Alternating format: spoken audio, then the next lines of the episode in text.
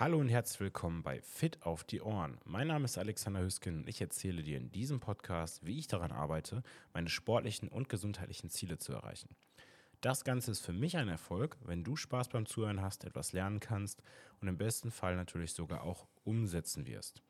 Bitte bedenke, dass es sich dabei um meine persönlichen Meinungen und Erfahrungen handelt und nicht um medizinische Ratschläge.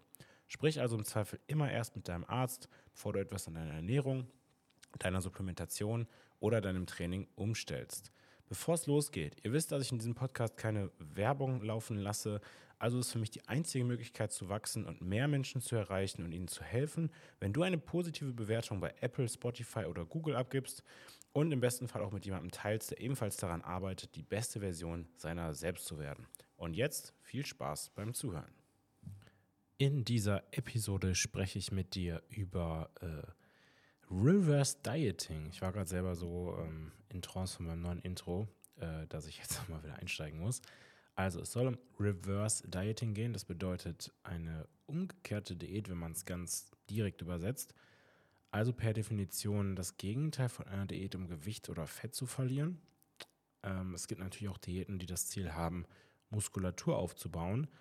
Und eine solche Diät, die geht ohnehin meistens auch mit dem Zugewinn von Fett einher, aber das ist dann nochmal ein anderes Thema. Also Reverse Dieting hat im Prinzip äh, das Ziel, nach einer Fettverlustphase langsam aber sicher die Kalorien, die wir so zu uns nehmen, wieder zu steigern und dann Schritt für Schritt, also möglichst langsam beziehungsweise eher langsam, graduell auf die Erhaltungskalorien zurückzukehren. Das Ziel des Ganzen ist dabei, während dieser Phase möglichst wenig Fett anzusetzen. Das heißt, all das Fett, was wir verloren haben, wollen wir natürlich auch dann am besten Falle weiterhin äh, loswerden, losgeworden haben und äh, eben nicht wieder zunehmen. Also diesen klassischen Jojo-Effekt wollen wir vermeiden. Der Hintergrund ist, dass man davon ausgeht oder ausgegangen ist oder da gibt es verschiedene An Anfechtungen oder Ansichten und da gehe ich gleich noch drauf ein, äh, man glaubt, dass der Stoffwechsel langsam ist. Und das hast du wahrscheinlich auch schon mal so gehört. Eine Diät verlangsamt den Stoffwechsel. Der Gedanke in diesem Hintergrund, vor diesem Hintergrund ist also, den Stoffwechsel langsam wieder in Fahrt zu bringen, sodass wir nicht so viel Fett zunehmen und quasi den Jojo-Effekt vermeiden. Die Befürworter von Reverse Dieting sind der Meinung oder der Ansicht, dass das Ganze unseren Stoffwechsel ja befeuert und dabei hilft, wieder in Gang zu bringen, wie gerade schon gesagt. Und soll im Prinzip auch dazu beitragen, so rapide Gewichtssprünge, und zwar nach oben hin leider, nach einer Diät zu vermeiden. Die würden wahrscheinlich oder sehr, sehr sicher sogar auftreten, wenn du nach einer Diät einfach wieder auf deine ja, vorherige Ernährung zurückswitcht. Vor allem, wenn du wirklich bewusst deine Kalorien trackst und dann zum Beispiel von heute auf morgen um 500 Kalorien erhöhst. Es gibt verschiedene Protokolle bei einer Reverse Diet, die zum Beispiel darüber gehen, dass man alle äh, ja, 7 bis 14 Tage die täglichen Kalorien um 50 bis 100 erhöht. Und es gibt natürlich auch schnellere Methoden. Ähm, um das nochmal zusammenzufassen oder zu wiederholen, 50 bis 100 Kalorien pro Tag, aber das erhältst du dann für eine ganze Woche. Soll heißen, wenn du jede Woche erhöhen würdest, dann würdest du in der ersten Woche 100 Kalorien mehr essen, in der zweiten Woche 200 Kalorien mehr, in der dritten Woche 300 Kalorien mehr und so weiter und so fort. Das klingt jetzt erstmal relativ mühselig und das sehe ich, um ehrlich zu sein, ähnlich. Warum könnte sich denn lohnen? Es wird behauptet, dass man damit quasi seinen Kalorieninput, also das, was man so isst, wieder erhöhen kann, ohne Fett zu gewinnen. Und dass man damit seinen Stoffwechsel wieder auf ein Level bringen kann, auf dem er vielleicht relativ lange nicht war, also im Endeffekt mehr essen kann als vorher. Und äh, ich finde, das klingt auch auf den ersten Blick oder aufs erste Hören sehr, sehr logisch und sehr, sehr attraktiv. Denn es ist so, wenn du eine Diät startest, dann musst du mit der Zeit immer mehr deine Kalorien reduzieren. Zum einen, weil du auch Masse und Gewicht verlierst und je weniger Masse und Gewicht du mit dir rumträgst, desto weniger Energie verbrauchst du. Zum anderen aber auch, weil dein Stoffwechsel tatsächlich ein bisschen adaptiert, also langsamer wird. Der Körper merkt, ich bekomme weniger also senkt er auch den Output. Das ist zum einen der Fall bei dem Verbrauch von Kalorien im Training selbst, aber auch vom Verbrauch von Kalorien im Alltag. Und gar nicht so sehr zum Beispiel jetzt, dass du während 100 Schritten weniger Kalorien verbrennst als vorher, sondern dass du ganz unbewusst mehr Kalorien einsparst, indem du weniger Körpertemperatur erzeugst, indem du weniger gestikulierst, weniger mit den Beinen wackelst äh, und ähnliches. Das nennt man auch NEAT, Non-Exercise Activity Thermogenesis. So, ähm, mit dieser Reverse Diet möchte ich also dafür sorgen, dass ich nach einer Diät langsam wieder ja, auf mein Kalorienziel komme. Und bei uns in unserer Ernährungschallenge da hatte ich ein, zweimal das Gefühl, dass es auch tatsächlich Probanden oder Teilnehmer gab, die stolz darauf sind oder stolz darauf waren, möglichst wenig zu essen. Und das ist definitiv nichts Gutes, denn je weniger du essen kannst, äh, ohne zuzunehmen, oder andersrum, je niedriger dein Verbrauch ist, desto höher die Wahrscheinlichkeit, dass du wahrscheinlich auch ja keine gute sportliche Leistungsfähigkeit hast Jemand, der ähm, einen hohen Kalorien-Output hat, hat wahrscheinlich auch mehr Muskulatur. Und das ist mit wenigen Ausnahmen eigentlich immer besser. Und vor allem aber auch hat man viel weniger Flexibilität. Denn wenn ich zum Beispiel einen Verbrauch von 4000 Kalorien am Tag habe und dann mal eine Pizza essen will, dann passt das ganz locker flockig und ich muss mir keine Sorgen machen zuzunehmen. Natürlich wäre es gesünder, die Kalorien auf andere Art und Weise zu decken, aber ich kann dann ruhig auch mal ja zu der Pizza, dem Eis oder was auch immer sagen, ohne mir sofort Sorgen um meinen Körperfettanteil machen zu müssen. Wohingegen jemand, der sich ja quasi runtergehungert hat, der wirklich sehr, sehr lange Zeit sehr, sehr wenig gegessen hat, extrem unflexibel wird, weil der natürlich auch höchstwahrscheinlich, sobald er dann mal wieder mehr isst, deutlich schneller Fett ansetzen kann. Der Körper ist einfach gewohnt, mit wenig Kalorien zurechtzukommen. Im Umkehrschluss muss man also auch damit rechnen, dass man mit etwas erhöhten Kalorien sofort wieder Körperfett ansetzt. So, und aus genau diesem Grund ist dieses Reverse Dieting auch so populär, gerade in der Fitness-Community, besonders aber auch natürlich bei Menschen, die sich etwas, ich sag mal, intensiver oder professioneller mit dem Ganzen auseinandersetzen. Das ist kein Begriff, den man tagtäglich hört. Generell geht es ja eher darum, dass wir versuchen abzunehmen. Und deswegen habe ich auch schon so viele Podcasts darüber gemacht, wie man denn letzten Endes das abgenommene Gewicht hält. Ähm, weil Abnehmen, Fettverlust ist, verkauft sich natürlich auch viel, viel besser. Ne? Keiner erzählt dann später davon, wie du dein abgenommenes Gewicht gehalten hast, weil sie dich letzten, letzten Endes ja nur damit triggern wollten, dass du das Gewicht verlierst. Mein persönliches Ziel ist, dass du langfristig erfolgreich bist. Also fokussiere dich eher darauf, wie du das Gewicht halten kannst, was du dann irgendwann erreicht hast. Jetzt stellen wir uns also die Frage, ob Reverse Dieting in diesem Kontext sinnvoll ist. Ähm, leider gibt es jetzt mehr und mehr Evidenz, also zum Beispiel durch Studien, aber auch anekdotische Evidenz, äh, die zeigt oder die glauben lässt, dass es leider gar nicht so effektiv ist, eine Reverse Diet du durchzuführen. Aber die hat natürlich trotzdem den potenziellen einen oder anderen Vorteil.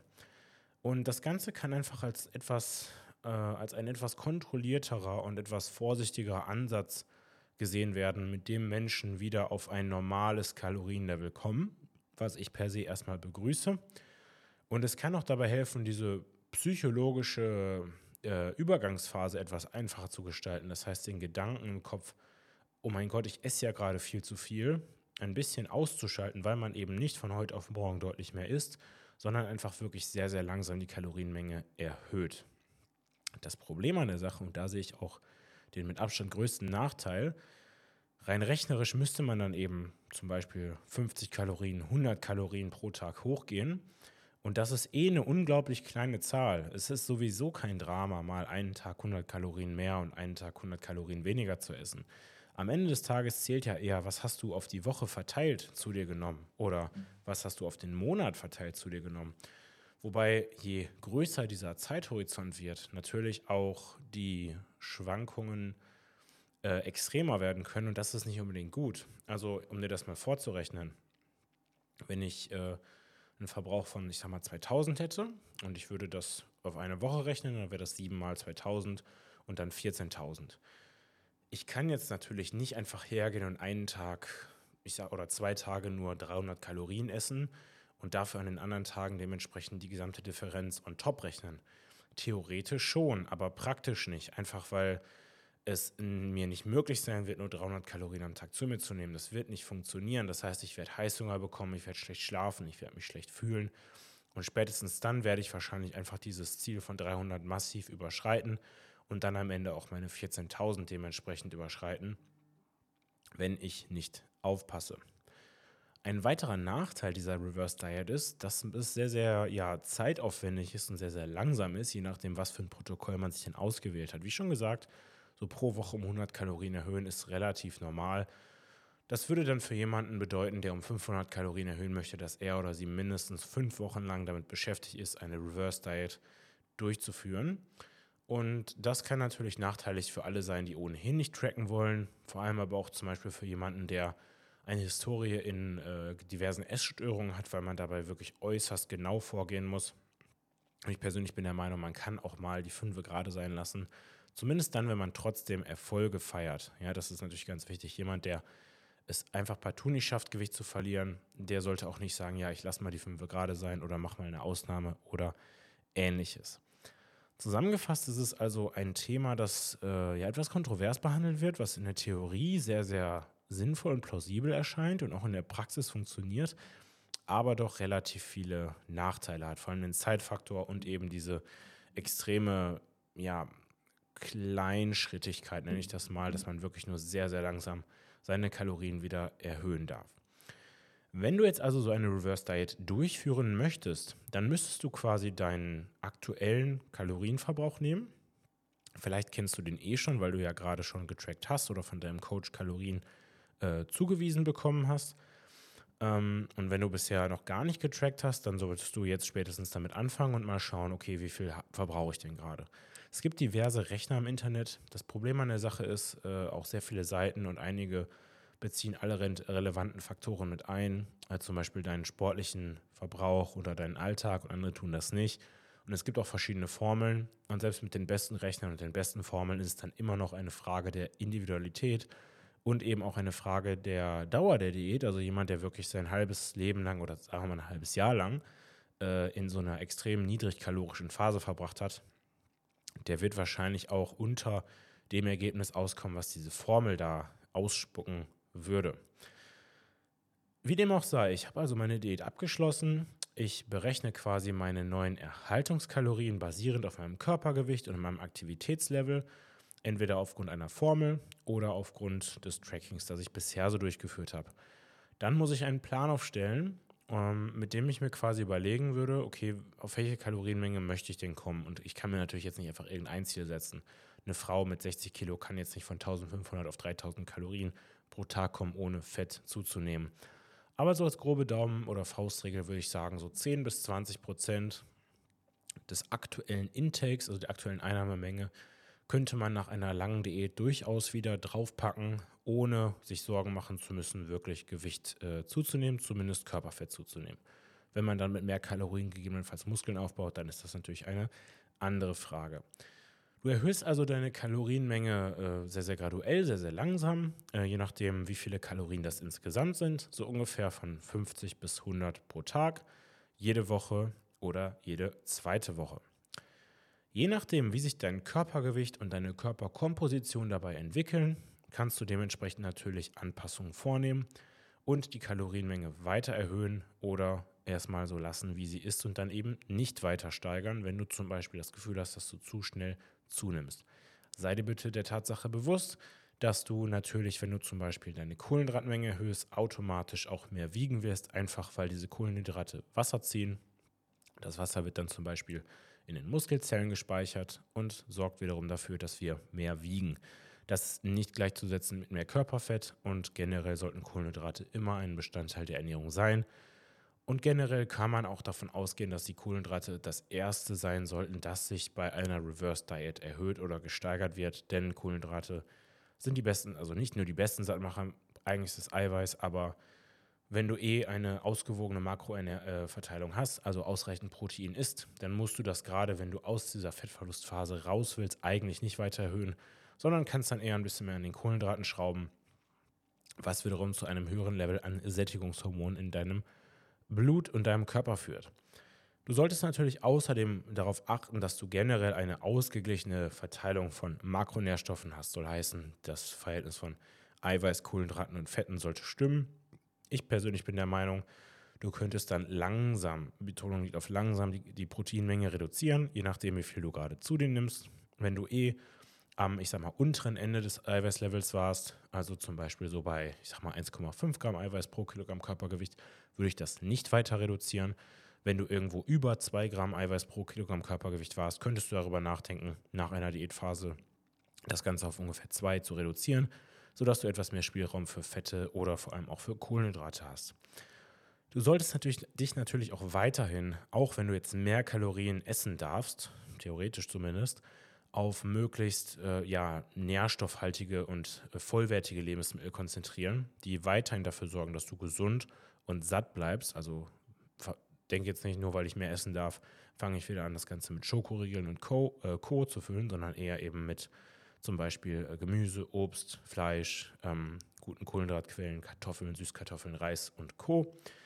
Und ähm, du solltest natürlich auch alle anderen Faktoren, die du so eingependelt hast über die Zeit, zum Beispiel dein Training oder deine Bewegung im Alltag, gleich lassen. Also wenn du zum Beispiel nach einer Diät deine Schrittmenge reduzierst, dein Trainingsvolumen reduzierst, gleichzeitig aber die Kalorien erhöhst, dann wird das wahrscheinlich ein bisschen in die Hose gehen.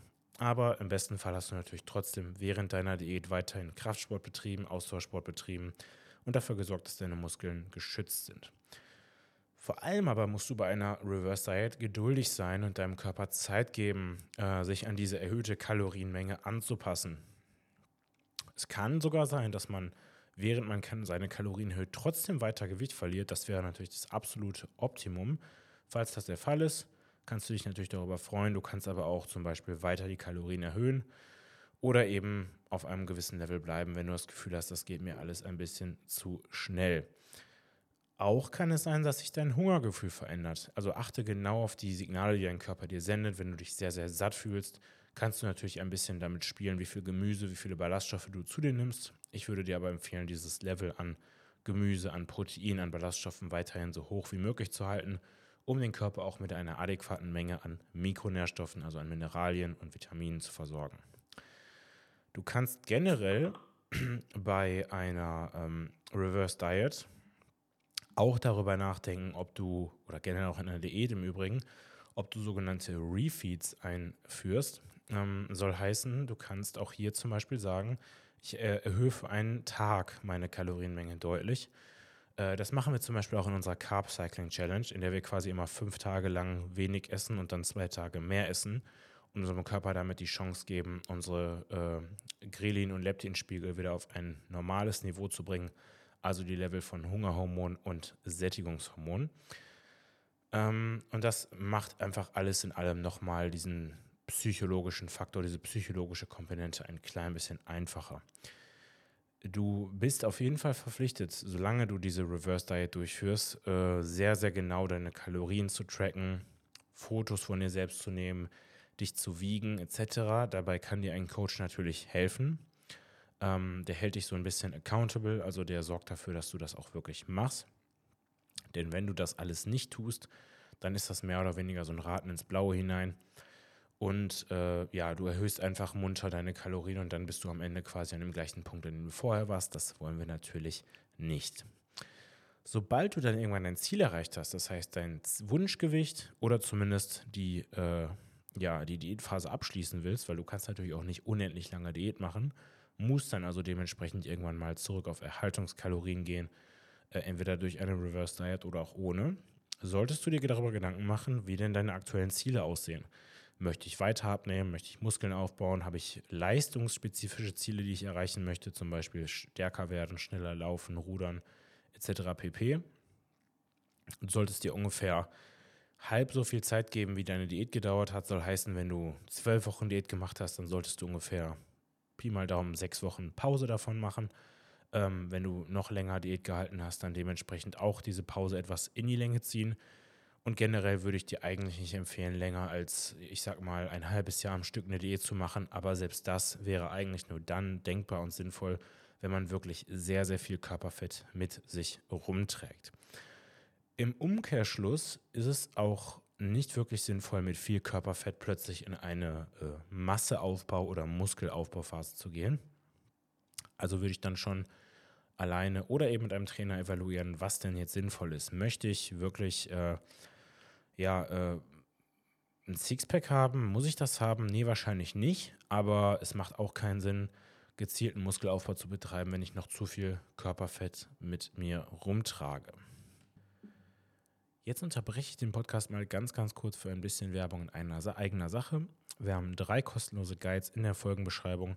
Ein Flexibility- bzw. Mobility-Selbsttest, der dir dabei helfen soll, zu bestimmen, wo genau deine Einschränkungen in deiner Beweglichkeit liegen und somit selbstständig zu bewerten, was du äh, ja wirklich tun musst, welche Übungen du in deine Routine integrieren musst und welche nicht und vor allem auch bei welchen Übungen du dich potenziell verletzen kannst, weil du zum Beispiel in einer bestimmten Körperregion eingeschränkt bist.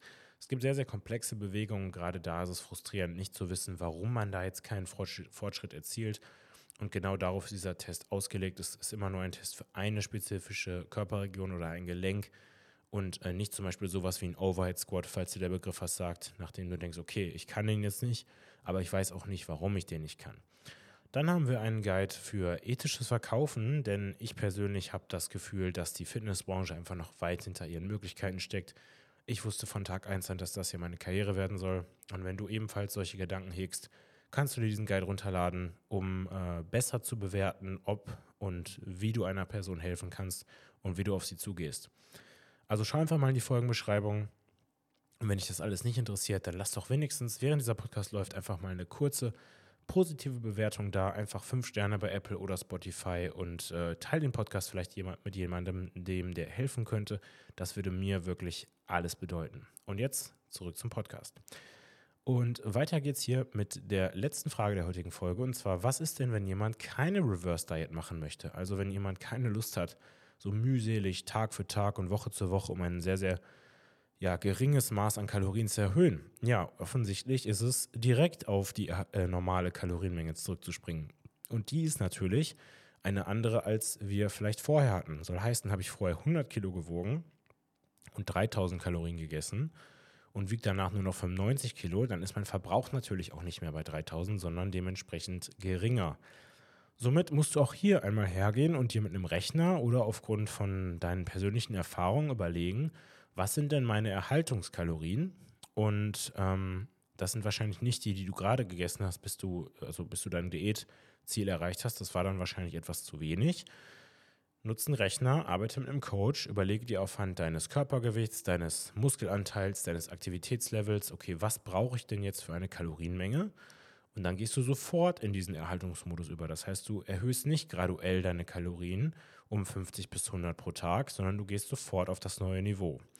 Das sorgt natürlich höchstwahrscheinlich zu einem etwas äh, größeren Anstieg des Körpergewichts. Das kann auch Fett sein, das wird aber auch viel Wasser sein. Aber es sorgt dafür, dass du von jetzt auf gleich mehr essen kannst als vorher was natürlich auch viele Vorteile mit sich bringt, wenn du denn, ich nenne es jetzt mal kopfmäßig, also psychologisch damit zurechtkommst, plötzlich deine Kalorienmenge so stark zu erhöhen und keine Angst davor hast, sofort wieder zu steigern.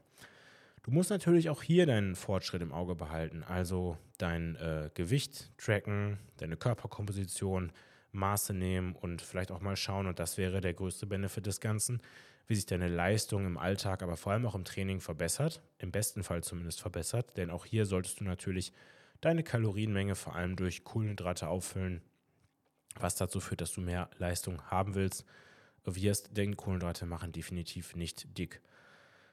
Auch hier gelten die gleichen Regeln, ist möglichst nährstoffhaltige Lebensmittel, vollwertig, ähm, unverarbeitet, also all das, was auch in einer Diät generell sinnvoll ist. Du hast ein bisschen mehr Spielraum, das heißt, du kannst ein bisschen mehr auch mal vielleicht 10, 20 Prozent deiner Kalorien für Süßigkeiten oder ähnliches draufgehen lassen, aber im Großen und Ganzen sollten mindestens 10 bis 20, äh, 80 bis 90 Prozent deiner Diät aus vollwertigen Lebensmitteln stammen.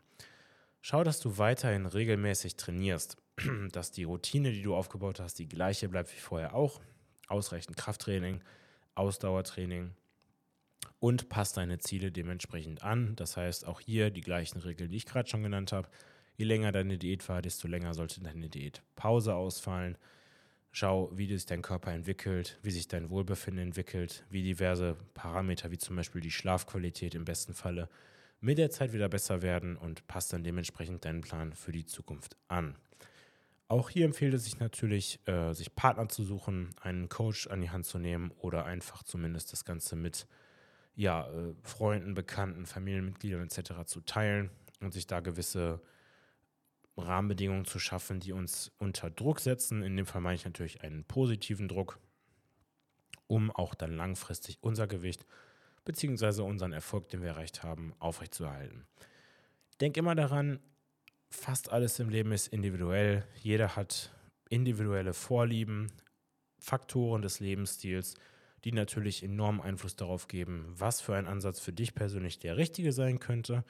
Es sollte sich immer so anfühlen, als ob das Ganze gerade ein Prozess ist, der sich auch nachhaltig und langfristig umsetzbar anfühlt und der dir dann ermöglicht, diesen auch nachhaltig und langfristig durchzuführen.